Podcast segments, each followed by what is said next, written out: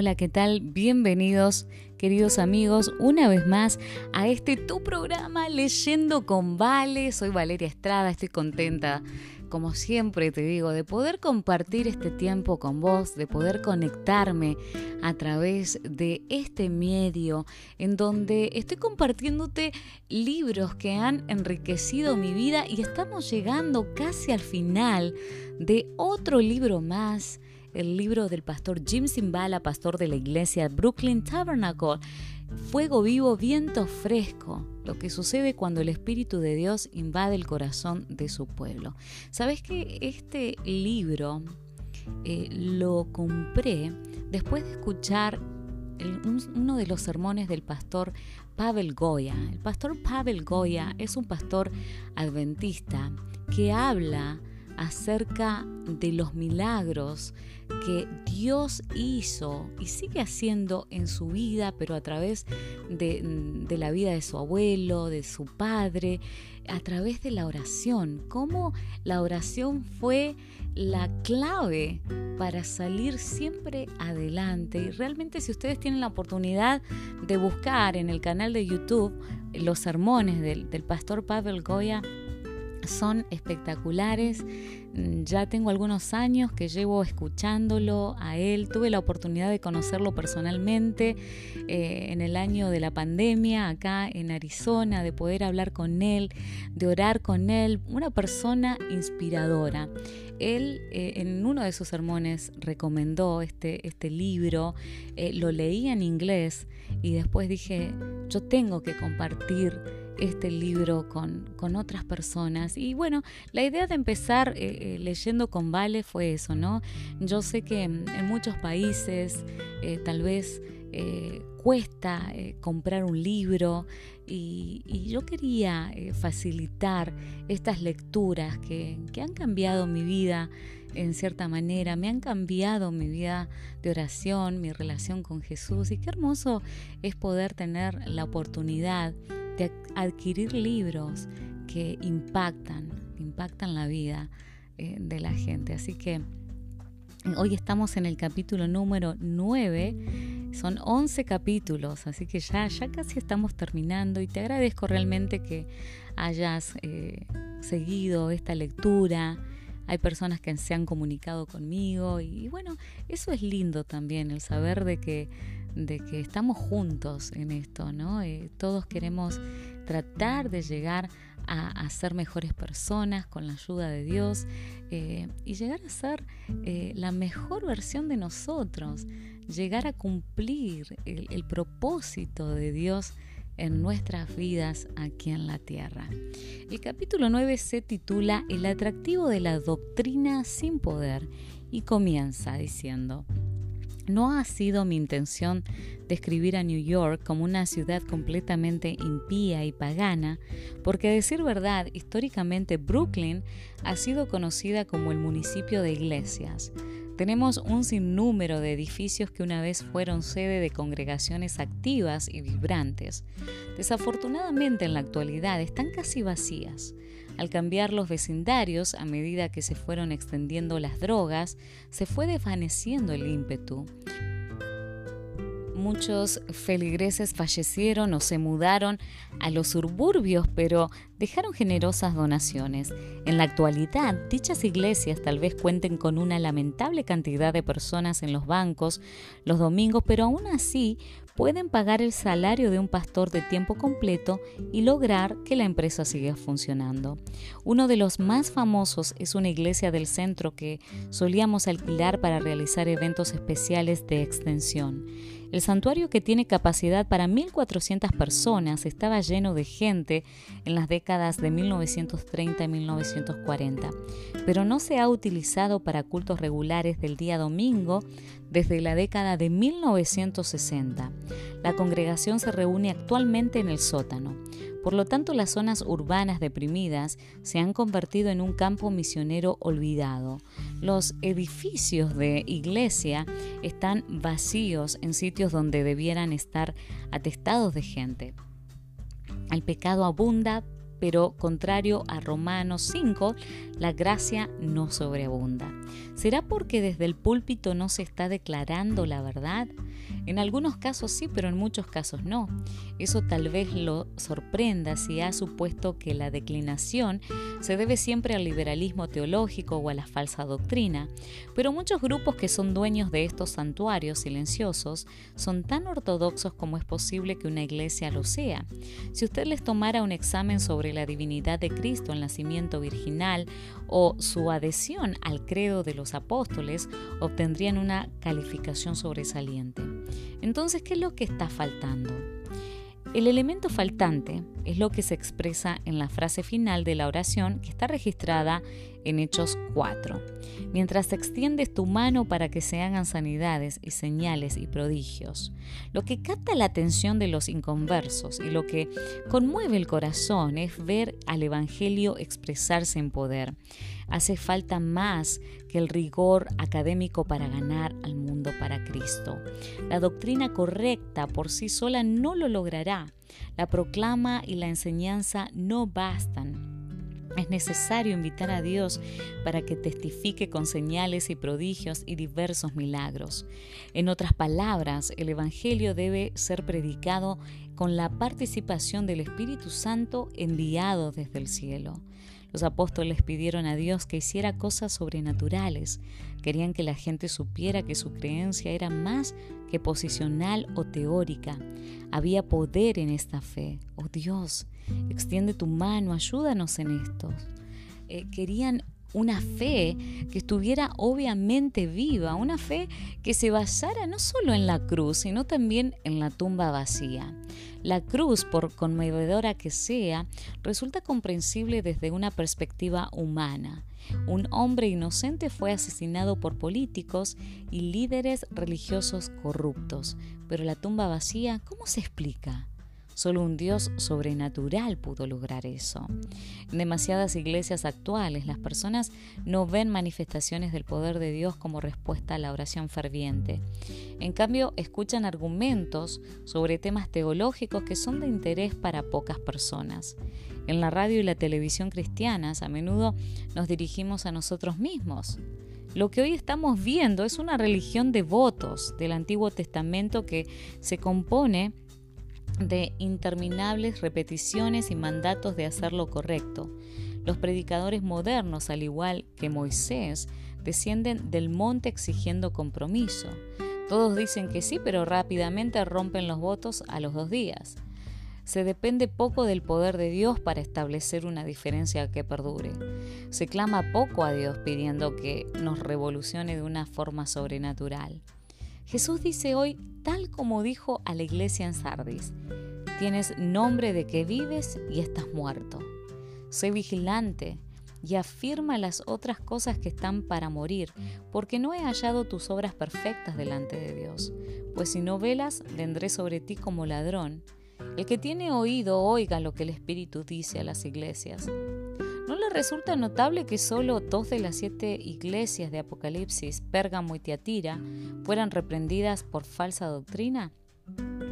Mucho más común era la falta de vitalidad espiritual, de fervor y de cercanía al Señor. Estas son las cosas de las que más le interesa hablar al Cristo glorificado.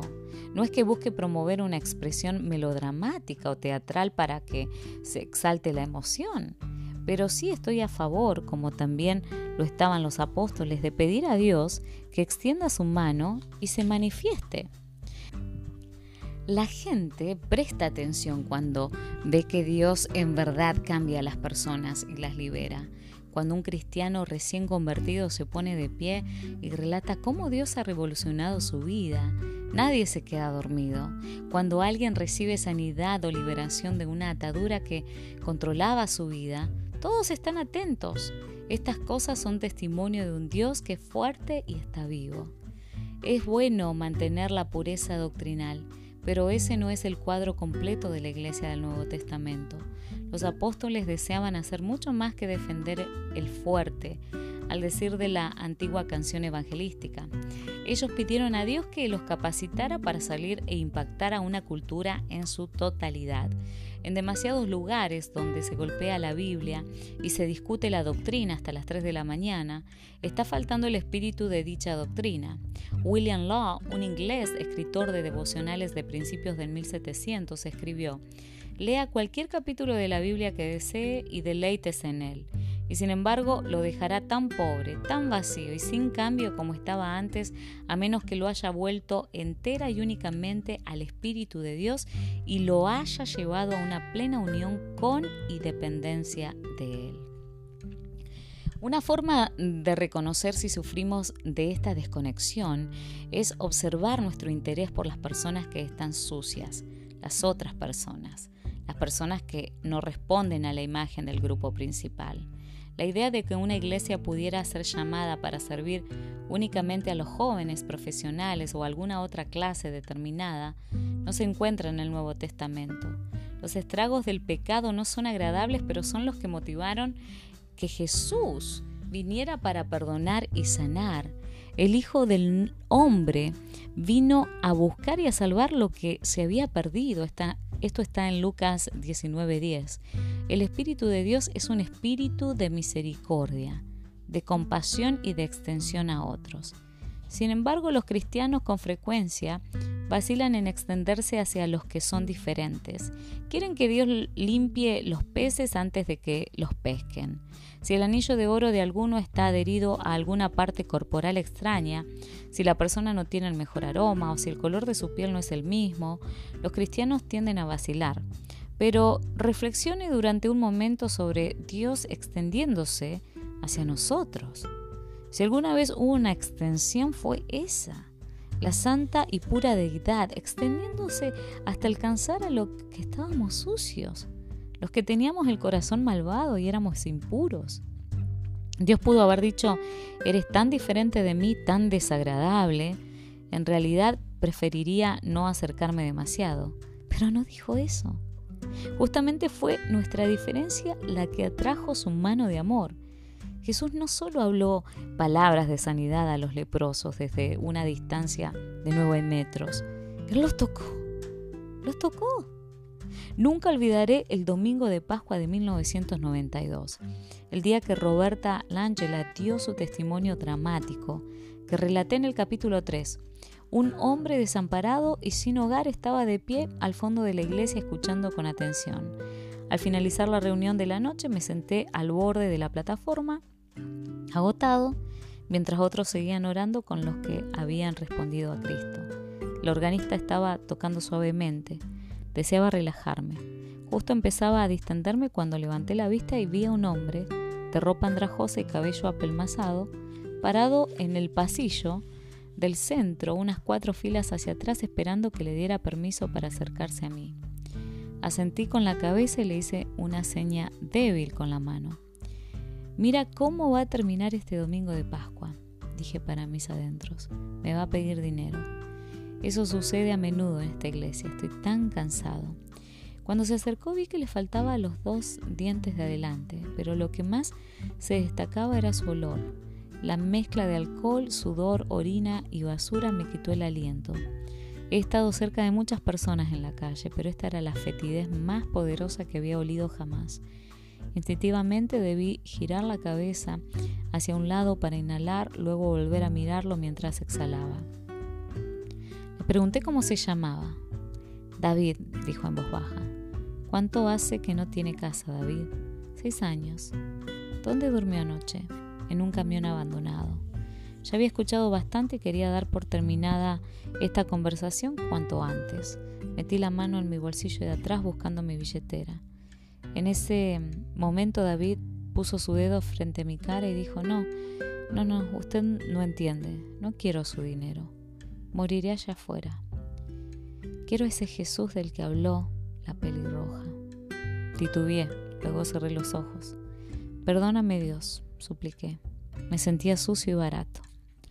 Yo, un ministro del Evangelio, solo había querido deshacerme de él, siendo que él estaba clamando por la ayuda de Cristo acerca del cual recién había predicado.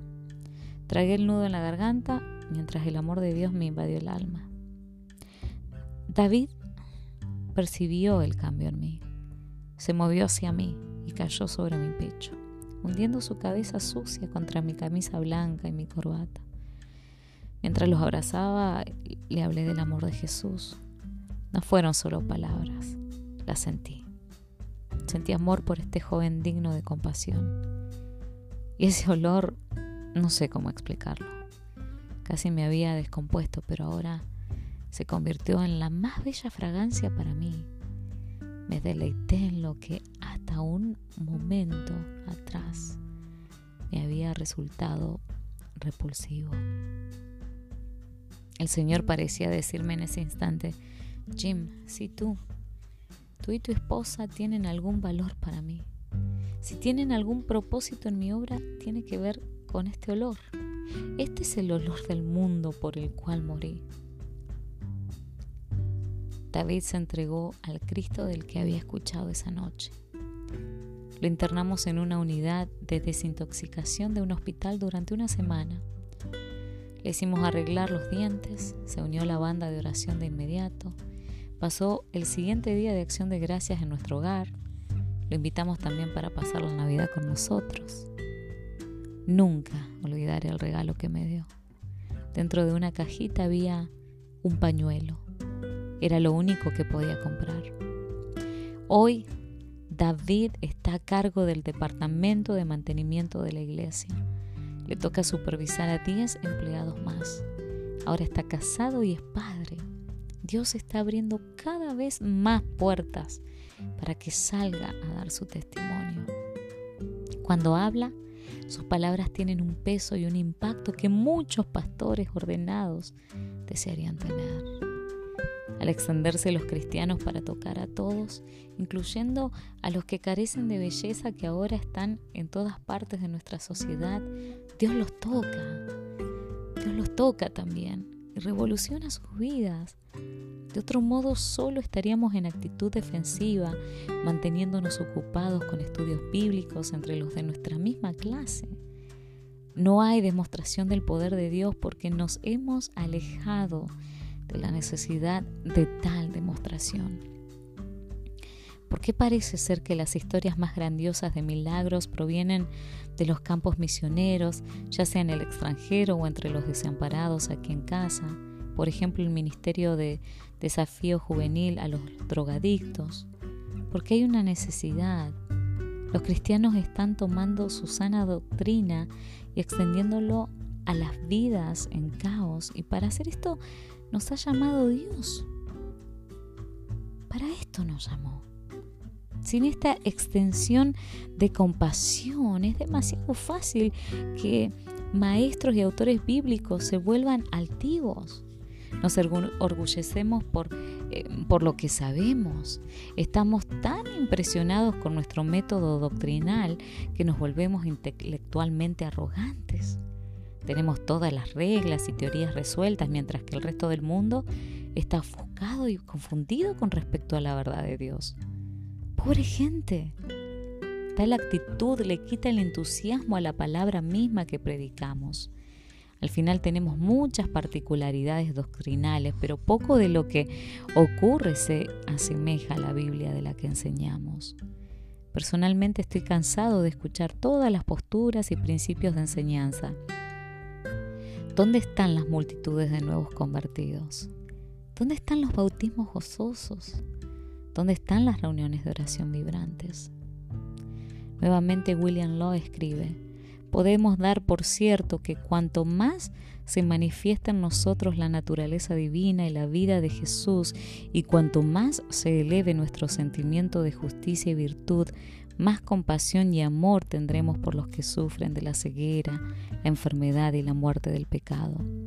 El ver a tales personas, entonces, en lugar de hacer surgir en nosotros un desprecio altanero o una indignación de superioridad, nos llenará más bien de gran ternura y compasión semejante a la que nos surge al ver las miserias de alguna enfermedad mortal. Caro y yo hemos descubierto que si Dios no nos bautizara con derramamientos frescos de amor, nos iríamos de la ciudad de New York ayer. no vivimos en esta ciudad atestada, maleducada y violenta porque nos guste. Cuando leo sobre algún tipo que ha violado a una pequeña niña, en mi carne siento el deseo de lanzarlo por una ventana de un quinto piso. Este no es un sitio donde resulta fácil que florezca el amor. Pero Cristo murió por ese hombre. ¿Qué cosa podría cambiarlo? ¿Qué cosa pudiera alguna vez reemplazar la concupiscencia y la violencia en su corazón? No es factible que lea los comentarios teológicos que están en los estantes de mi biblioteca.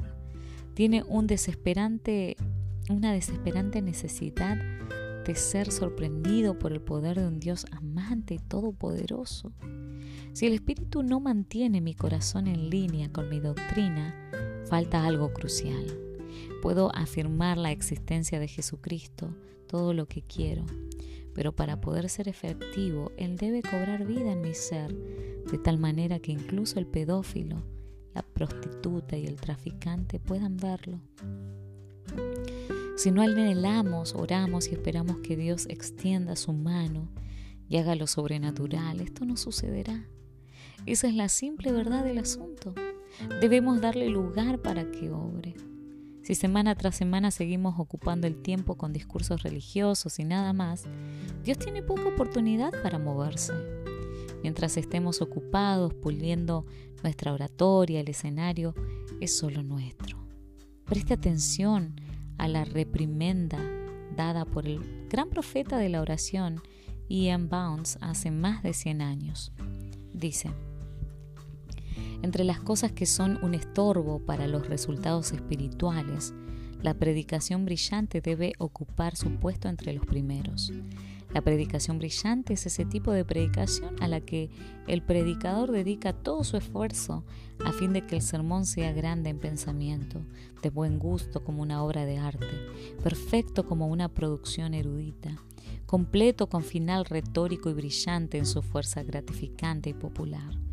En la verdadera predicación el sermón procede del hombre, es parte de él que fluye de su vida. La predicación brillante crea una separación entre el hombre y el sermón. Tales sermones producirán una impresión, pero no es la impresión que deja el Espíritu Santo. Es posible que ejerza alguna influencia, pero la influencia no es claramente espiritual si es que tiene algo de espiritual. Estos sermones no alcanzan a llegar a la conciencia ni siquiera apuntan a ella. Dios no se entusiasma tanto con la actuación en el púlpito como con las palabras humildes que manifiestan su presencia al alma. Considere el ministerio de Pablo y Bernabé en dos ciudades contiguas, según se relata en Hechos 14, Iconio por tanto se detuvieron allí mucho tiempo hablando con denuedo, confiados en el Señor, el cual daba testimonio a la palabra de su gracia, concediendo que se hiciesen por las manos de ellos señales y prodigios. Segundo Listra. Cierto hombre imposibilitado de los pies oyó hablar a Pablo, el cual fijando con él sus ojos y viendo que tenía fe para ser sanado, dijo a gran voz, levántate, derecho sobre tus pies. Y él saltó y anduvo. La reacción de la multitud fue inmediata. Mensaje más demostración divina. Doctrina más poder. Esta es la forma de obrar del Nuevo Testamento. Para un ejemplo más aleccionador, véase lo sucedido en el capítulo anterior cuando estos dos apóstoles se dirigían a un oficial de gobierno en la isla de Chipre que deseaba oír la palabra de Dios. Un mago de nombre eh, Elimas interrumpió la proclama de la verdad. Pablo, lleno del Espíritu Santo, fijando en él los ojos, lo reprendió anunciando que Dios lo cegaría. No es accidental que el escritor haya mencionado la condición espiritual de Pablo. Estaba lleno del Espíritu Santo. He aquí un hombre capacitado en forma especial por el Espíritu en ese momento y preparado para enfrentarse al desafío satánico. La doctrina de Pablo fue reforzada de inmediato por el poder sobrecogedor de Dios. Entonces el procónsul, viendo lo que había sucedido, creyó maravillado de la doctrina del Señor. ¿Maravillado de la doctrina? Sí, porque se trataba de doctrina con poder. La gente no solo debe escuchar, sino palpar, ver y experimentar la gracia de Dios de la cual hablamos. Tal evento con seguridad fue imprevisible. A medida que abramos nuestras reuniones al poder de Dios, no siempre han de seguir una programación o un orden predeterminado. ¿Quién puede esbozar lo que Dios pueda tener en mente? Algunos han dicho los milagros, las señales y los prodigios del libro de Hechos fueron temporarios. Sirvieron para dar autenticidad a los apóstoles hasta que pudiera escribirse el Nuevo Testamento. Ahora contamos con la palabra de Dios completa, lo cual elimina la necesidad de sucedidos sobrenaturales. Mi respuesta es la siguiente. Si disponemos de la revelación completa en forma escrita, ¿estamos viendo al menos el mismo avance del reino de Dios, la misma cantidad de gente viniendo a Cristo, tantas victorias sobre Satanás como esos pobres hombres que debieron arreglárselas con el Antiguo Testamento solamente? Si no es así, ¿por qué no? ¿Nos estaremos perdiendo algo valioso que ellos percibían como esencial? He conocido a pastores que han producido un archivo de computadora y me han mostrado orgullosos sus temas de predicación para todo un año. Todo estaba preparado de antemano. La presión de tener que buscar a Dios semana tras semana había sido quitada. Y si Dios tiene una idea diferente, ¿qué pasa si la temperatura espiritual de la congregación cambia para el próximo mes de octubre? Sin unción y filo profético para declarar algo fresco de la palabra de Dios, la vida de la iglesia puede reducirse a poco más que una serie de discursos. Imaginen que Carol y yo invitáramos, invitáramos a nuestra casa para una comida al aire libre. Cuando usted llega, lo saludo al entrar. En cuanto me da su saco, le entrego un papel que contiene el plan de actividades para la velada. Allí se entera que los primeros siete minutos serán dedicados a un poco de socialización. ¿Qué tal el tránsito? ¿Cómo están sus hijos? Luego durante los siguientes cuatro minutos haremos un rápido recorrido por la casa, por el patio de atrás, etc. Después de eso dedicaremos 22 minutos a la comida. Carol será la encargada de bendecir la comida, luego la serviremos. Usted pensaría, qué raro es esto, ¿por qué tan reglamentado? ¿Acaso no podemos simplemente relajarnos y tener la oportunidad de conocernos? ¿Qué pasa si alguno tiene una idea o desea hablar sobre algún tema que no está en el programa? Con demasiada frecuencia, un servicio de iglesia que se supone debe atraernos hacia Dios no se diferencia mucho de eso. La espontaneidad y la dirección del Espíritu Santo han sido descartadas a título de respetar un horario. Sin embargo, nunca ha habido un avivamiento de la religión mientras ha seguido estrictamente el orden del servicio. Le ruego me comprenda. No estoy promoviendo el desorden, no estoy diciendo que se permite cualquier cosa, estoy pidiendo que recordemos que debemos ser guiados por el Espíritu Santo. Jesús dijo que Él edificaría su iglesia y no debemos ser tan independientes que perdamos contacto con el Maestro planificador. Dios el Espíritu Santo hace cosas fuera de lo común y no siempre nos avisa en forma anticipada. Todos los que son guiados por el Espíritu de Dios, estos son hijos de Dios, dice Romanos 8:14. Lea los Evangelios y trate de encontrar el programa diario de actividades de Jesús. No existe tal cosa. Échale un vistazo al libro de Hechos para intentar descubrir la liturgia apostólica. No hallará nada. Lo que encontrará son personas que se mueven en obediencia espontánea al ser impulsados por el viento fresco del Espíritu Santo. La oración de los creyentes de Jerusalén, que se registra en Hechos 4, dice en esencia, Dios por favor no nos mandes a salir solos hablando únicamente. Obra con nosotros, confirma tu mensaje de manera sobrenatural. Se dejaba en las manos de Dios, como corresponde, determinar de qué manera lo haría. Charles Finney, el abogado eh, convertido en evangelista, dijo una vez que mientras el público lo mirara a él mientras predicaba, sabía que estaba fracasando. Recién cuando sus cabezas empezaban a bajar por una profunda convicción de pecado, sabía que Dios estaba obrando junto a él, produciendo un cambio interno del corazón. Las palabras de la sana doctrina por sí solas no bastaban. En efecto, los avivamientos nunca han sido dominados por predicación elocuente o brillante. Si uno hubiera cronometreado el, el tiempo de las reuniones, habría descubierto que se dedicaban muchos minutos más a la oración, al llanto y al arrepentimiento que a los sermones. En el avivamiento de oración de 1857 al 59 prácticamente no se predicaba. Sin embargo, parece ser que produjo la cosecha más grande de cualquier despertar espiritual de la historia de los Estados Unidos. Se estima que hubo aproximadamente un millón de convertidos a lo ancho de los Estados Unidos, de una población nacional que en esa época solo llegaba a 30 millones. Esa proporción equivaldría a que unos 9 millones de estadounidenses hoy cayeran de rodillas en arrepentimiento. ¿Cómo sucedió esto? Un callado hombre de negocios llamado Jeremiah Lanphier empezó una reunión de oración los días miércoles al mediodía en una iglesia holandesa reformada aquí en la ciudad de New York, a menos de medio kilómetro de Wall Street. La primera semana se presentaron seis personas.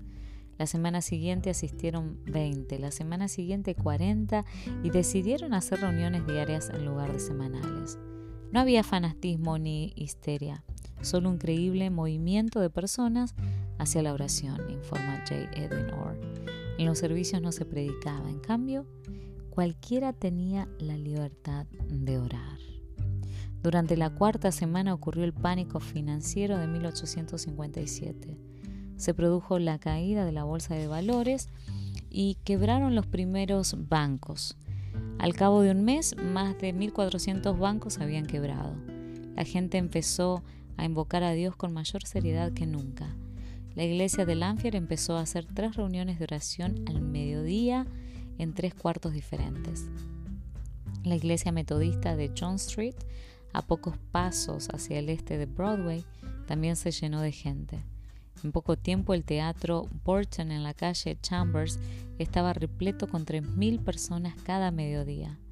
El mismo escenario pronto se duplicó en Boston, New Haven, Filadelfia, Washington y en el sur. Al llegar la siguiente primavera, 2.000 habitantes de Chicago se reunían cada día en el Teatro Metropolitano para orar. Un joven de 21 años en esas reuniones, recién llegado a la ciudad, sintió su primer llamado a la obra cristiana.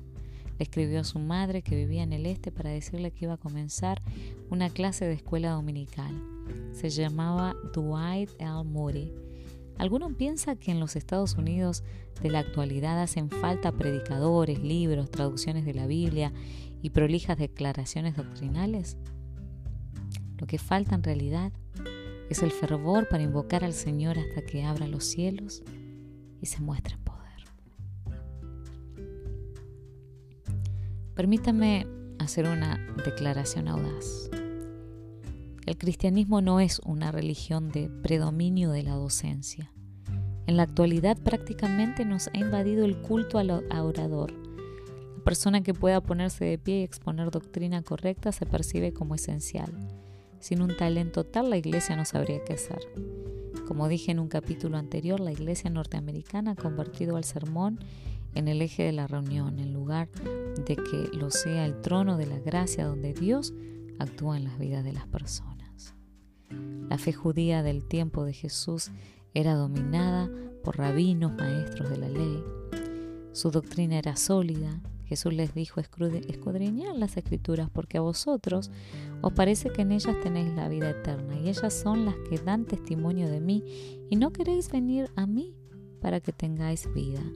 Ellos conocían muy bien la palabra escrita de Dios, pero no la palabra viviente, a pesar de estar de pie frente a ellos. Lees las escrituras, no son tanto una meta como una flecha que nos dirige al Cristo que cambia vidas. Desafortunadamente los rabinos nunca se dieron cuenta de quién estaba en medio de ellos. En los últimos días antes de su crucifixión, Jesús lloró sobre la ciudad y dijo, no conociste el tiempo de tu visitación. Está bien explicar acerca de Dios, pero son muy pocas las personas que hoy experimentan al Cristo viviente en sus vidas. No se ve la visitación de Dios en nuestras reuniones. No estamos a la espera de ver su mano extendida. Se puede decir que la enseñanza de la sana doctrina sirve de preludio a lo sobrenatural. También es una guía, un conjunto de límites para mantener la emoción y la exuberancia dentro de los canales apropiados. Pero según dice Pablo, la letra mata, más el espíritu vivifica. Si no se da lugar al Espíritu Santo entre nosotros, si no se acepta de agrado su obra, si tememos lo que pueda hacer, solo nos queda la alternativa de la muerte. Debo reconocer que los extremistas han hecho cosas fanáticas en nombre del Espíritu Santo que han atemorizado y alejado a muchos cristianos sinceros. Las reuniones caóticas donde ocurren cosas ridículas y hay una falta de reverencia por Dios han llevado a muchos a preferir un discurso tranquilo y ordenado. Pero esta es simplemente otra táctica del enemigo para hacer que descartemos junto con lo malo lo que es bueno. La tendencia de Satanás es siempre empujarnos hacia un extremo u otro, muerte o fanatismo. Gordon um, Diffie, un erudito del Nuevo Testamento de tradición pentecostal, ha dicho acerca de la adoración. Uno debiera tener un profundo sentimiento de no merecer nada. En realidad no me corresponde estar aquí, aunado al sentimiento opuesto de gozo pleno. Todo es por gracia, así que sí me corresponde estar aquí. Lo que me molesta de algunos dentro de la tradición pentecostal y carismática es el gozo sin reverencia, sin asombro. Pero en demasiadas iglesias tradicionales evangélicas, agrega Fi, ocurre que no hay reverencia ni gozo. Es cierto lo que dice el antiguo refrán, si solo tenemos la palabra, nos secamos. Si solo tenemos el espíritu, nos inflamos. Pero si tenemos las dos cosas, crecemos.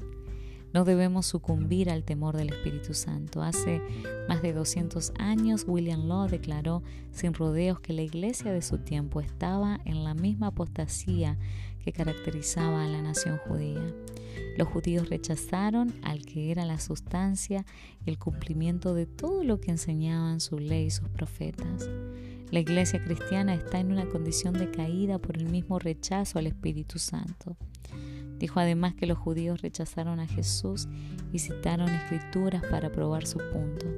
De la misma manera, los líderes actuales de la iglesia rechazan la demostración y el poder del Espíritu Santo en nombre de la sana doctrina. ¿Qué diría el inglés si viviera hoy? No es mi intención dar a entender que todo está equilibrado en la vida y la adoración de Brooklyn Tabernacle. Como dije al principio, no hay iglesias perfectas. Debo ser sincero y decirle que vivo con una sensación casi constante de fracaso. Cuando pienso en lo que Dios podría hacer para todas las necesidades de esta ciudad y lo poco que estamos logrando, me invade una pasión de buscar la intervención de Dios de maneras aún más poderosas. Los cristianos norteamericanos ya no deben aceptar el statu quo. Basta, basta de reuniones prolijitas, incluso con el beneficio de una doctrina 100% correcta. ¿Acaso nos estamos escondiendo tras la doctrina de la omnipresencia de Dios, que Él está en todos los lugares del globo terráqueo, especialmente donde están dos o tres congregados, al punto de no pedir con seriedad y esperar verlo obrar con poder en nuestras vidas aquí y ahora? ¿No debiéramos tener la expectativa de verlo en acción de vez en cuando? ¿No debiéramos implorar que se manifieste? Moisés lo hizo, Josué lo hizo, Elías lo hizo, Eliseo lo hizo, Pedro lo hizo, Felipe lo hizo, Pablo lo hizo. ¿No debiéramos hacerlo nosotros? Dios se manifestará en proporción directa a nuestra pasión por Él.